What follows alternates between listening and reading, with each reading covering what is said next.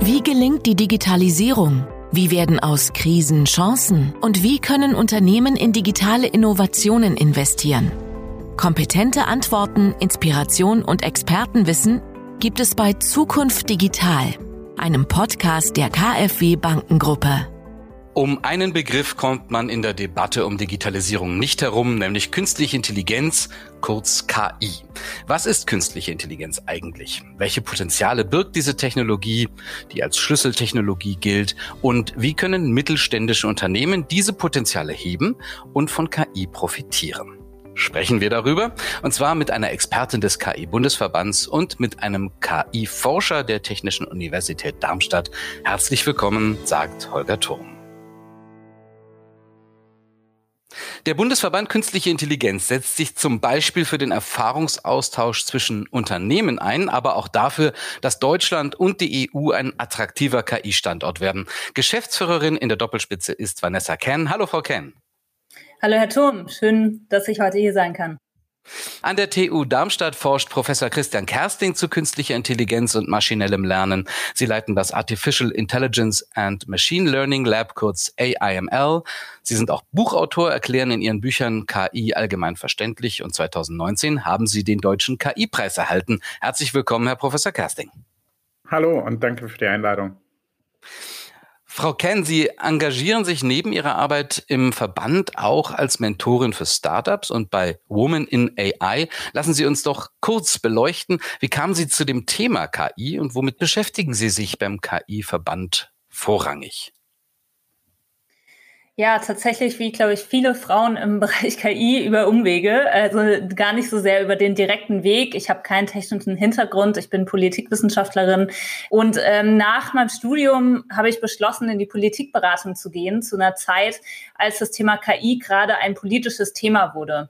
Und habe immer wieder festgestellt auf den vielen Veranstaltungen, auf denen ich war, eigentlich ist das, was die Politik diskutiert, hier gar nicht oft das, was die Entwicklerinnen und Entwickler oder auch die Forscherinnen äh, interessiert oder auch berührt im täglichen Doing. Und äh, genau an diesen Stellschrauben wollte ich arbeiten, diese Brücke wollte ich spannen und fand es sehr, sehr spannend, auch gerade da die Übersetzerin zu sein zwischen diesen ganzen Welten.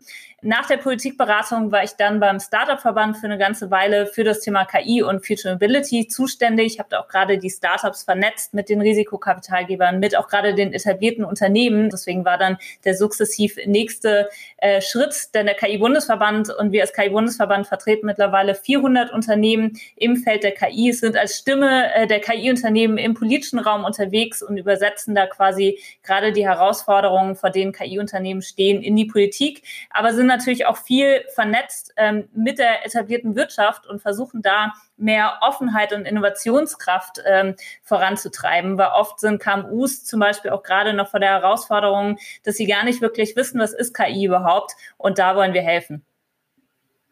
Herr Professor Kerstin, künstliche Intelligenz erfährt zurzeit einen regelrechten Hype. Wir reden von KI oder Englisch AI für Artificial Intelligence, von maschinellem Lernen beziehungsweise Machine Learning oder auch Deep Learning. Das sind alles Begriffe, die in ihren Unterschieden nicht jedem geläufig sind. Reden wir da eigentlich immer vom Gleichen und könnten Sie kurz erläutern, was diese Begriffe bedeuten? Sehr gerne. Also wir reden da nicht über das Gleiche. Also künstliche Intelligenz, also der Begriff wurde 1956, vielleicht auch ein bisschen früher, weil man ja schon vorher was geschrieben hat, ähm, geprägt und zwar durch äh, John McCarthy. Und es war auch sozusagen das Ziel, die erste Konferenz, den ersten Workshop dazu zu machen. Und dafür musste man einen Begriff finden. Man hat sich eben auf Artificial Intelligence irgendwie geeinigt. Und die Definition, die zumindest dort benutzt wurde, ist, dass künstliche Intelligenz sich damit beschäftigt, ob wir intelligentes Verhalten in Computerprogrammen abbilden können. Also jetzt können wir uns fragen, was bedeutet das? Also erstens intelligentes Verhalten, was ist das? Ja, das ist irgendwie alles, was wir uns so vorstellen können. Also Lesen ähm, ist sicherlich etwas, was zur Intelligenz gehört. Lernen, Nachdenken, Planen, Handeln, optimal vielleicht sogar handeln, optimal unter Unsicherheit, Schlussfolgern unter Unsicherheit. Es gibt so viele Dinge. Also künstliche Intelligenz ist alles, was mit intelligentem Verhalten zu tun hat. Lernen ist ein spezielles intelligentes Verhalten. Aber jetzt fragen wir uns sozusagen, gibt es Computerprogramme, die das Lernen abbilden können? Und dann kann man sich innerhalb dieses maschinellen Lernens fragen, gibt es vielleicht Verfahren dieses Lernens, die irgendwie zumindest motiviert sind durch das Gehirn, was wir so kennen. Das nennt man dann äh, Neural Networks, Artificial Neural Networks oder Deep Learning, das, was Sie angesprochen hatten. Also wenn man das zusammenfasst, tiefes Lernen ist weniger als maschinelles Lernen, maschinelles Lernen ist weniger als künstliche Intelligenz. Trotzdem ist das tiefe Lernen der aktuelle Motor für all diese Durchbrüche, für all diese neuen Transformationsprozesse, die wir durch künstliche Intelligenz gerade alle erleben. Jetzt forschen Sie ja momentan am AIML der TU Darmstadt. Was sind denn die spannendsten Fragen aktuell rund um KI, mit denen Sie sich zurzeit beschäftigen? Ah, da gibt es einfach zu viele äh, richtig spannende Fragen. Also eine Sache, die ich ganz wichtig finde und vielleicht um das auch so ein bisschen zu motivieren. Wenn man so ein bisschen, zumindest in Deutschland, in die Öffentlichkeit reinhorcht, aber auch finde ich, in die Politik, auch in andere Forschungszweige, auch in den Mittelstand, dann habe ich immer das Gefühl, dass wir alle KI doch ein bisschen negativ sehen. Also wir hören dann ganz häufig sowas wie Arbeitsplatzverlust, Ungleichheit, Diskriminierung, Deepfakes. Ja, manchmal hört man auch so irgendwie so apokalyptische Singularität, die Maschinen übernehmen morgen doch schon die Weltherrschaft und weil sie ja so intelligent sind, schaffen sie die, die Menschheit ab. Ich möchte in meiner Forschung all das eigentlich nicht mehr hören, weil, weil ich finde, das ist nicht KI. Wir müssen mal darüber reden, was KI wirklich ist. Wir haben es gerade definiert, aber was bedeutet das denn jetzt hier? Also wir haben Arbeitsplatzverlust gehört. Äh, bis jetzt ist, glaube ich, so, dass Arbeitsplätze nicht wirklich verloren gegangen sind durch KI, sondern wir arbeiten eben daran, wie können wir den Menschen in, in seiner Tätigkeit unterstützen. Also wie können wir die natürliche Intelligenz noch stärker machen. Und das ist das, was wir auch in, mein, in meiner Gruppe machen. Also eine Sache ist, wie können wir interagieren? Können wir Feedback geben? Können wir jetzt eben also nicht nur erklären, was ist falsch gegangen, sondern auch automatisch das korrigieren? Eine andere Arbeit, die ich ganz wichtig finde, wir reden oft davon, dass Diskriminierung stattfinden kann, dass Verzerrungen in den Daten vorherrschen, die wir Menschen in unseren Daten leider schon wieder spiegeln. Ähm, was wir zeigen konnten aktuell ist, dass genauso wie es diese Diskriminierung gibt, auch unsere Wertevorstellungen in den Daten reflektiert werden. Also diese Systeme können durch uns aufschnappen, dass es gut ist, Menschen nicht zu töten. Dass es gut ist, aber Zeit totzuschlagen. Dass man seine Freundin, seinen Freund nicht betrügen sollte.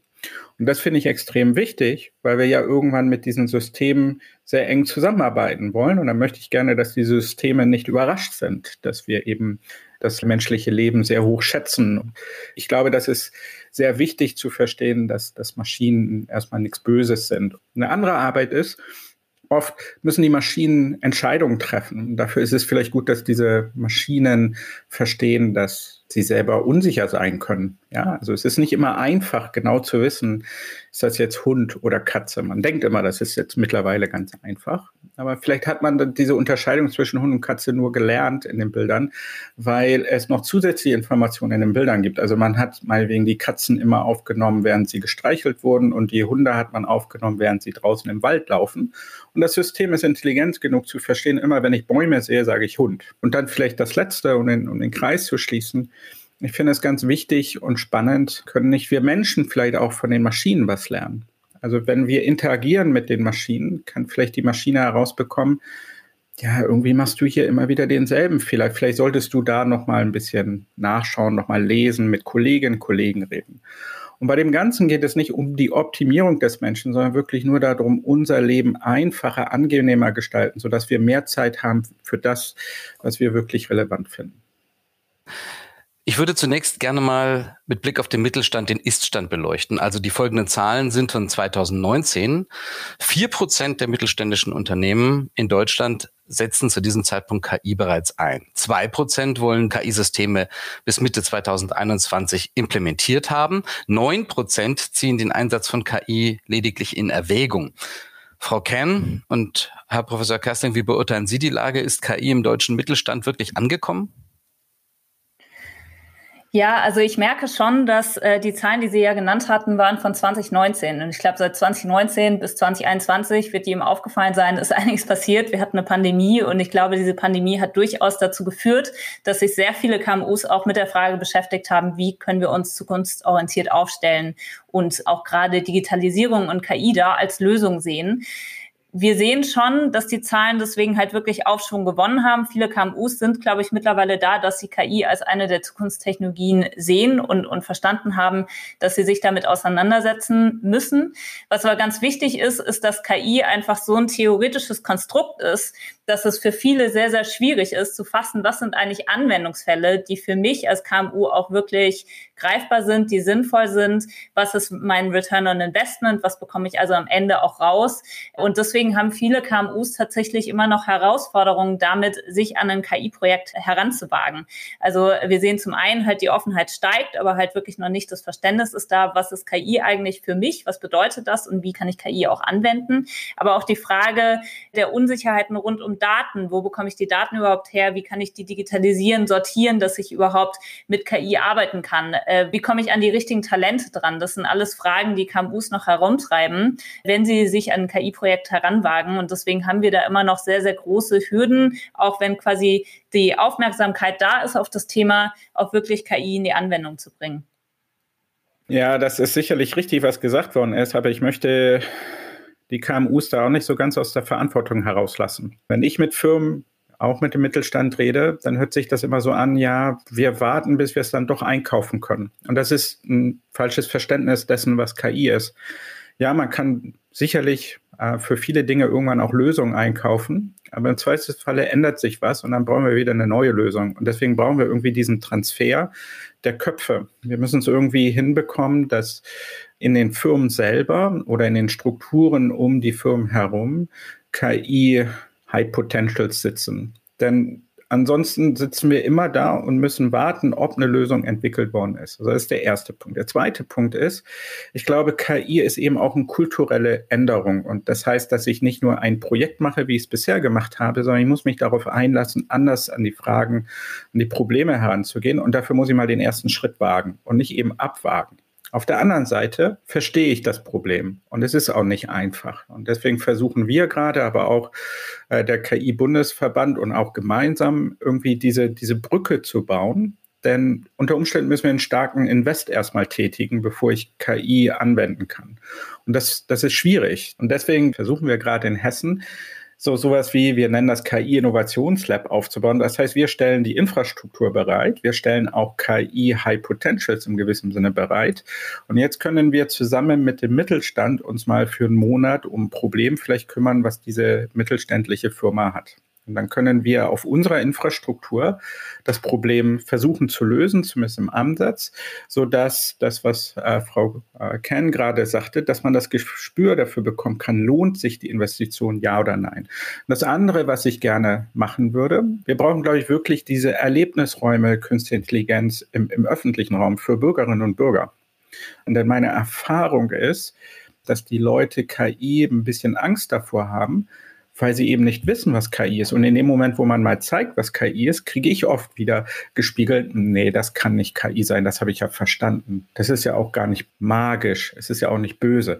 Und das wäre, glaube ich, so wichtig in Deutschland, dass wir einfach mal verstehen, KI ist eine Wissenschafts- ist auch meinetwegen eine Ingenieursdisziplin, die uns helfen kann, die Zukunft zu gestalten. Und wir sehen einfach, dass die größten Firmen, die bestbewertesten Firmen alle durch KI angetrieben werden.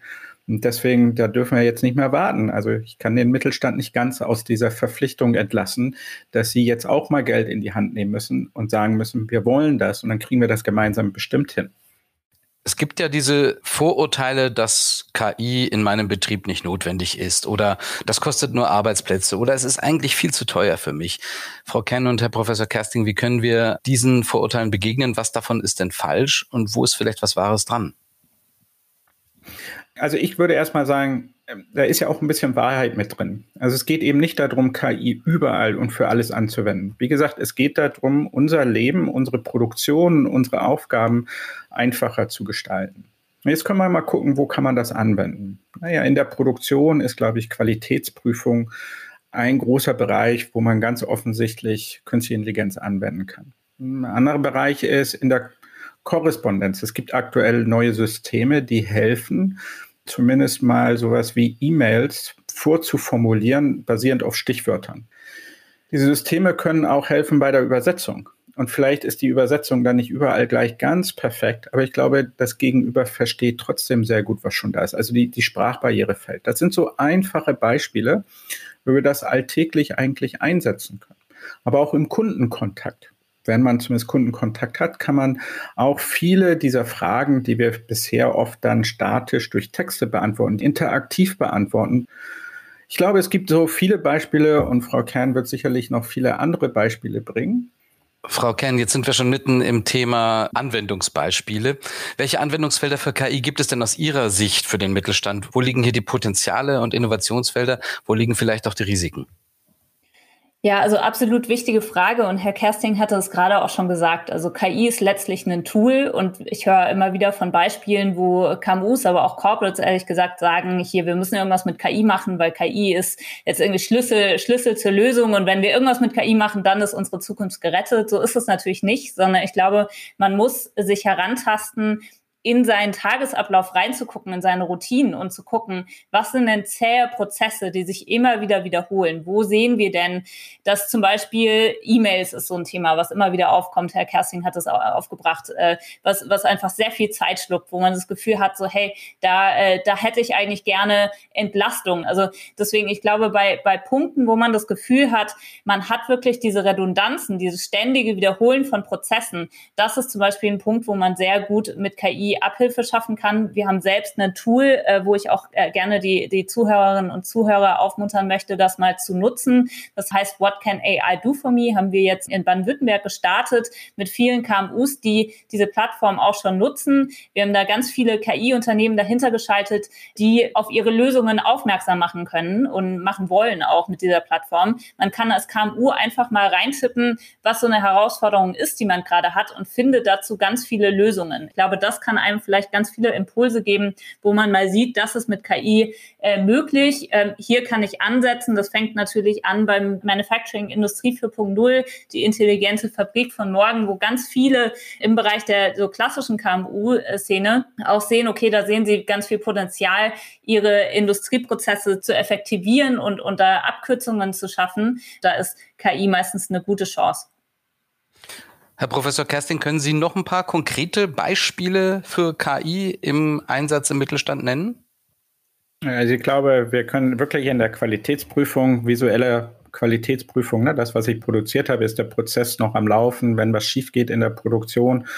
Wo kommt es her? Also nennt man Englisch Root Cause Analysis. Also liegt der Fehler in der Maschine? Liegt der Fehler vielleicht in einem Schritt, der vorher stattgefunden hat? Da gibt es ganz viele spannende Dinge in der Automobilbranche natürlich, man kann über das autonome Fahren, über die Verkehrszeichenerkennung, Verkehrssituationseinschätzung, da gibt es natürlich ganz viele Sachen. Dann ein ganz großes Thema aktuell, daran arbeiten viele in Deutschland. Ich glaube auch, dass das ein Standortvorteil von Deutschland äh, sein kann, ist der digitale Zwilling.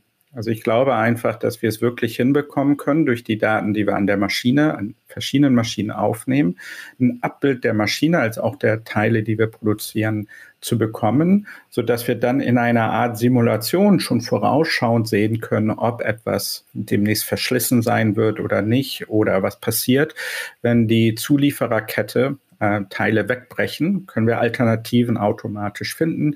Also da gibt es einige Beispiele. Aber ich glaube nochmal, es ist immer der falsche Weg zu sagen, geben Sie uns Beispiele. Diese Beispiele können immer uns nur inspirieren, aber wir müssen verstehen, dass KI auch eine Art von Denkprozess ist, flexibel immer wieder zu fragen, gibt es hier etwas, wo ich das vielleicht ein bisschen beschleunigen könnte, ja oder nein? Gibt es denn irgendwelche Quick Wins, bei denen der Einsatz von KI ganz schnell positive Ergebnisse erzeugt oder steckt doch meistens mehr Aufwand dahinter? Also ich glaube, im Sinne dessen, was wir gerade gesagt haben, zum Beispiel bei der E-Mail-Korrespondenz, auch bei Chatbots, ich glaube, da geht das relativ schnell mittlerweile. Ansonsten, auch aus der eigenen Erfahrung, äh, wenn es nicht die vorproduzierte Lösung ist, muss man auch schon etwas entwickeln und ein bisschen was hineinstecken. Aber dann ist auch der Return of Invest ziemlich groß, typischerweise.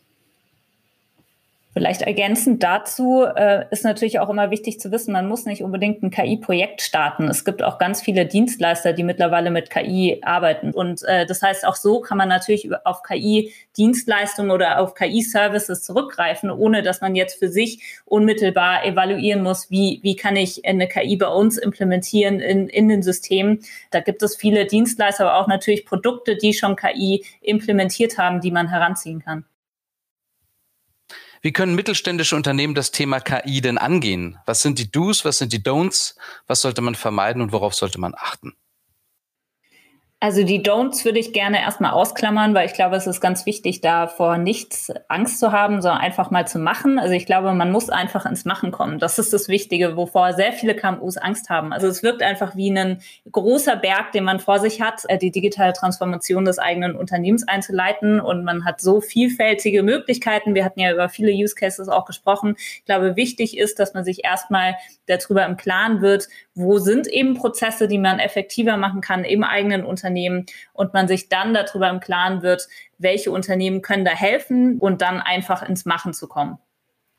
Ja, das kann ich nur unterstützen. Und es gibt ja einige Angebote. Also es gibt neben dem, was schon genannt worden ist, auch die Plattform Lernende-Systeme. Da gibt es auch irgendwelche Landkarten, wo man schauen kann, gibt es vielleicht schon Beispiele in der Nähe.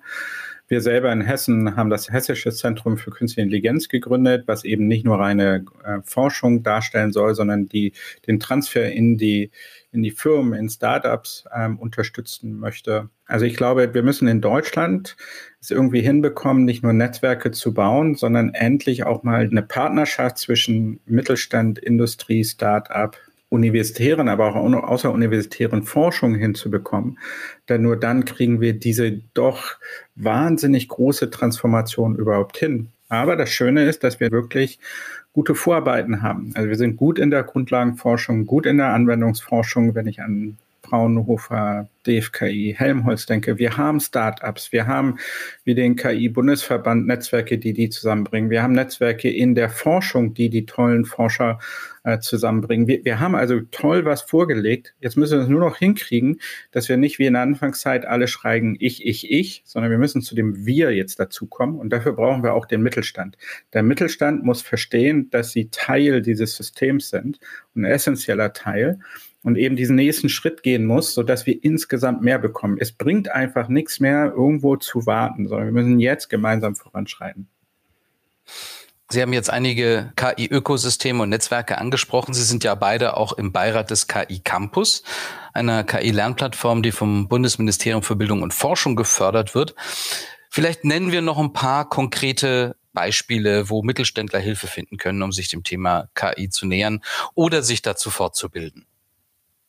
Ich glaube, wichtig ist für KMUs vor allem der regionale Kontakt. Äh, und ich glaube, das macht auch die Herausforderung oft da für, für KI-Unternehmen, die sitzen maßgeblich in Berlin oder München. Die KMUs sitzen eher in der Fläche. Aber es haben sich eigentlich in jedem Bundesland, also Hessen AI als ein Beispiel, Christian Kersting sitzt hier in Darmstadt, ähm, wo, wo es eben Ökosysteme vor Ort gibt, wo KMUs und alle im KI-Ökosystem zusammenkommen, wo man auch einfach die Berührungsängste mal abbauen kann, zu Veranstaltungen gehen kann, äh, sein Netzwerk ausbauen kann, einfach mal. Also dementsprechend, ich glaube, die regionalen Ökosysteme sind da ganz entscheidend und da gibt's eigentlich wirklich in jedem Bundesland von AI for Hamburg in Hamburg oder Maschinenraum in Berlin, Unternehmertum in München, gibt's in, in jedem Bundesland mittlerweile Ökosysteme, wo man sich hinwenden kann. Neben KI Campus, was eben eine Lernplattform ist, wo man sich auch einfach mal zu Hause jetzt in Covid-Zeiten halt fortbilden kann, gibt's auch die Lernplattform Elements of AI, was ich sehr empfehlen kann, äh, von der Universität Helsinki, äh, mittlerweile auch ins Deutsche übersetzt. Das ist ja auch ein wichtiger Punkt, dass es nicht immer nur englisches Material sein muss, sondern eben auch Deutsch. Ich glaube, das ist der Vorteil von diesen beiden Lernplattformen, dass die beide halt deutschsprachig sind und man sich dort halt auch niedrigschwellig auch mal nur fünf bis zehn Minuten fortbilden kann über Themen, die einen interessieren, auch für die Branche relevant sind. Äh, und dann nicht zuletzt KI-Bundesverband natürlich auch sehr, sehr gerne. Wir sind da ähm, als Intermediär quasi unterwegs. Wir haben die 400 KI-Unternehmen bei uns im Netzwerk. Äh, wir können da gerne, wenn sie so weit sind, identifiziert zu haben, das ist ein Problem, was wir mit Hilfe von KI lösen wollen, gerne auf uns zukommen äh, und wir teilen das mit unseren KI-Unternehmen. Die freuen sich wirklich sehr, äh, auch deswegen insbesondere, weil ganz oft einfach gar nicht klar ist, was sind ihre Probleme da draußen? Was ist das Problem, das ein KMU hat und wie kann man helfen? Genau, also es ist eben falsch, sich KI als so eine Blackbox vorzustellen, die ich irgendwo ranflansche und dann wird alles gelöst. Man muss schon wissen, was man lösen möchte, um dann das richtige KI-Tool, das richtige KI-System auszuwählen oder meinetwegen dann auch neu zu designen. Deswegen neben dem KI-Campus sollte man auch auf Bücher gucken, neben dem Buch, was Sie schon sagten, was ich mit Studierenden geschrieben habe, wo es darum geht, irgendwie maschinelles Lernen möglichst einfach und in der Breite darzustellen, gibt es zum Beispiel aber auch von meiner Kollegin äh, Ute Schmidt künstliche Intelligenz selber programmieren für Dummies. Also es gibt mittlerweile niedrigschwellige Angebote, sodass man keine Angst haben muss vor KI. Und dann muss man verstehen, KI ist immer wieder mal lernen. Es ist leider nicht einmal eine Stunde was gehört und dann weiß man alles, weil Intelligenz entwickelt sich weiter und so eben auch die künstliche Intelligenz. Aber das kriegt man dann auch hin. Ich glaube, der erste Schritt ist wirklich, dass wir nicht mehr die elitäre Diskussion führen, sondern dass wir möglichst vielen was beibringen. Man spricht ja auch gerne von der dritten KI-Welle. Äh, können Sie uns einen Ausblick geben, was mit dieser dritten Welle technologisch da auf uns zukommt? Was kann mit KI in Zukunft noch möglich sein, noch mehr möglich sein? Zeichnen sich vielleicht auch schon gewisse KI-Trends ab? Also die dritte Welle wird darum gehen, dass man Beobachtung mit Schlussfolgern, mit Denken, mit Weltwissen kombiniert das ist der erste Schritt da drin. Der zweite ist, dass es doch Situationen gibt, die wir bei der Entwicklung dieses Systems nicht ganz bedacht haben. Dass das System erstmal sagt, hm, das ist eine Situation, die kenne ich so noch nicht. Weil dann könnte das System zumindest mal den Menschen fragen, sag mal, was würdest du denn hier machen? Und das ist dann der dritte Teil, dieses ganz wichtige, wie können wir Mensch-Maschine-Kommunikation so gestalten, dass der Mensch immer wieder Feedback zu dem System geben kann. Also das System nicht plötzlich komplett ausbrechen kann, sondern wir sind Herr der Lage und nicht die Maschine. Man möchte also menschliche Kommunikation und Denkfähigkeiten diesen Maschinen beibringen. Und dann kann man sogar noch einen Schritt weiter denken. Und was man aktuell sieht, sind große KI-Modelle, sogenannte Large-Scale Language Models, also große Modelle, die mit Sprache irgendwie umgehen können. Und da erhoffen sich einige daraus, dass wir nicht mehr für einzelne Aufgaben die Systeme bauen müssen, sondern wir trainieren das einmal und können dieses trainierte System wiederverwenden. Und das ist so der aktuelle Trend, der dann auch in die Richtung geht. Könnte es vielleicht sein, dass diese Systeme menschenähnlicher zumindest werden? Da ist gerade ganz spannendes, spannende Arbeiten unterwegs. Ja, vielleicht ein paar Punkte, die mir an der Stelle nochmal wichtig wären, wo ich glaube, es braucht auch noch einen Schub, ist, äh, und, und da ist Lea mit Large European AI Models sicherlich ein Punkt, wo wir auch dran forschen ist das Thema, wie schafft man es zum Beispiel, das Trainieren von KI-Modellen CO2-neutral zu gestalten? Das ist eine Frage, die, glaube ich, sehr viel uns gerade als KI-Bundesverband oder uns auch als Europäische Union ähm, umtreibt, wo wir halt sehen, okay, da gibt es noch sehr viel Potenzial. Momentan ist KI sehr energiehungrig oder es wird auch energiehungrig bleiben, aber es ist halt die Frage, wie kann man trotzdem energieeffizient hier handeln und CO2-Neutralität in den KI-Bereich reinbringen. Der zweite Punkt ist auch der von Bias und Verzerrung. Wie schafft man es zum Beispiel Beispiel auch äh, Modelle zu trainieren, äh, wo, wo eben Verzerrungen keinen großen Ausschlag mehr geben, dass man eben Datensätze, die unvollkommen sind, auch ergänzt oder halt auch da quasi weiterkommt, äh, da äh, wirklich äh, Bias und Verzerrungen äh, auf, auf Null zu bringen oder halt zumindest zu reduzieren. Wir sehen auch, dass KI-Unternehmen in, in Deutschland zum Beispiel das Thema so Ethik und ähm, wertebasierte KI sehr, sehr ernst nehmen. Da kommt man auch gar nicht dran vorbei. Also wenn wir auch gerade KMUs uns anschauen, denen ist das sehr, sehr wichtig. Das heißt, gerade in, in Kontakt mit KMUs ist, glaube ich, sehr wichtig, dass man darauf Antworten hat. Und da sind die KI-Lösungen aus Deutschland, aus Europa schon sehr weit also ich stimme einem an, an sich zu. Ich muss an einer Stelle ein bisschen widersprechen. KI ist gar nicht so CO2-intensiv, wie das immer dargestellt wird. Weil kaum einer in der Welt kann überhaupt diese großen Modelle trainieren. Und die Wiederverwendung, da ist, glaube ich, jeder Streaming-Dienst schwieriger CO2-technisch als KI. Wenn ich das sage, trotzdem bin ich voll dabei, wir sollten das nicht nur neutral machen, sondern am liebsten, wenn das überhaupt ginge, sozusagen, wir gewinnen damit sogar. Und das glaube ich nämlich, weil ich glaube, dass wir mit KI auch die, den Klimawandel sehr stark, also den Kampf gegen den Klimawandel angehen können. Nichtsdestotrotz tolle Herausforderung, Challenge accepted, auch aus der internationalen KI-Community, ganz tolle Forschung. Der zweite Punkt ist mit der Verzerrung ja, wir sollen Verzerrungen, die, die wir gesellschaftlich nicht wollen, reduzieren. Aber ich möchte auch darauf hinweisen, die Verzerrung kommt aktuell nicht aus der KI, sondern immer noch aus der Gesellschaft, weil es sind die Daten, die wir benutzen, um diese Systeme zu trainieren. Und wenn man mich fragt, es ist noch wichtiger, die Verzerrung in der Gesellschaft endlich mal wegzubekommen. Ist halt nur noch mal schwieriger. Trotzdem natürlich können wir das bei KI-Systemen versuchen zu reduzieren. Nur Achtung, es ist unklar, ob man das immer auf Null runterbekommt und auch auf Null runterbekommen möchte. Weil was eine Verzerrung ist, kommt auch auf die Perspektive an. Das heißt, was wir brauchen, und das wird in der EU ja auch gerade gemacht, ist ein Katalog. Was sehen wir als schlimme Verzerrung an und was sehen wir als weniger schlimme an? Und dieser Katalog muss auch immer wieder nachjustiert werden. Und auch dort brauchen wir die Kooperation aus Forschung, Mittelstand, Start-ups, weil nur das können wir gemeinsam entscheiden. Stellen Sie sich zum Abschluss doch einmal vor, Sie leiten ein mittelständisches Unternehmen. Frau Ken, Herr Professor Kersting, welches KI-Projekt würden Sie dann am liebsten umsetzen? Ich glaube, ich würde zwei Dinge umsetzen. Ich würde zum einen einfach sagen, man kann auch mit Klimaschutz mittelständliches äh, Unternehmen aufbauen. Und ich würde das erste Unternehmen aufbauen, was KI benutzt, um die Implikation des Klimawandels den Bürgerinnen und Bürgern, der Politik, meinen Kollegen in der Industrie näher zu bringen, zu verbildlichen. Also ich würde Systeme bauen, die gegeben ein Bild von meinem eigenen Haus zeigen, wie die Überflutung dort den Schaden anrichten würden. Die zeigen würden, was wäre nach einem Hagelsturm, wie würde es dort aussehen. Also das Ganze, die Zukunft haptischer machen. Ich glaube, dass man damit sogar Geld verdienen kann.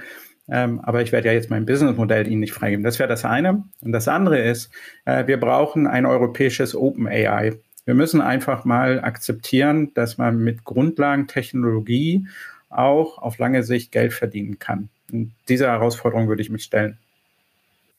Glaube, ja, tatsächlich ist das Thema äh, CO2-Neutralität, ich habe es ja gerade schon angesprochen, das, das Große, denke ich, was auch der Mittelstand äh, herumtreiben muss.